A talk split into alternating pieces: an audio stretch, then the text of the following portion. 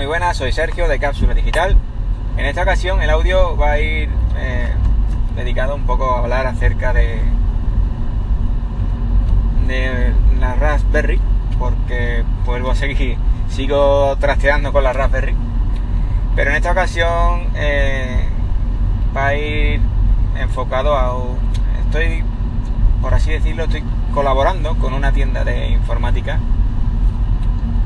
eh, en la cual está distribuyendo la Raspberry, vendiéndola, vamos, la está vendiendo modo usuario normal. Pero en esta ocasión el, dueño de la, de la Raspberry quiere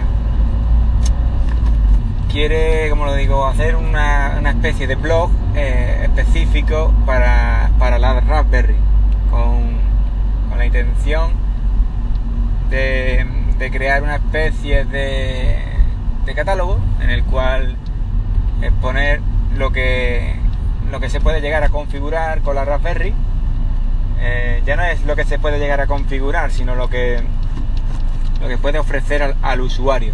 Usuario eh, usuario como tú, como yo, que quizás tengan cierto conocimiento de la Raspberry, pero no sepa exactamente cómo manejarla, cómo, cómo configurarla, a fin de cuentas, eh,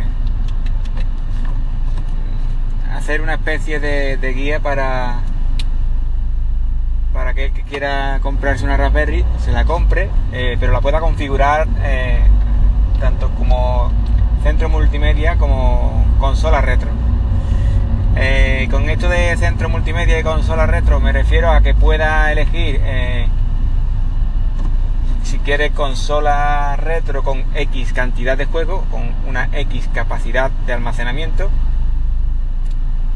o una, un centro multimedia con los canales configurados, eh, una cierta organización a modo eh, para que el usuario sepa controlar, manejarse porque eh, yo entiendo de que hay gente que quizás se medio maneje con la tecnología porque a mí me pasa no es que sea un crack pero me medio manejo con casi cualquier dispositivo tecnológico pero hay otras personas que quizás tú le dejes el aparato y digas bueno bien bien y ahora qué hago yo con con esto.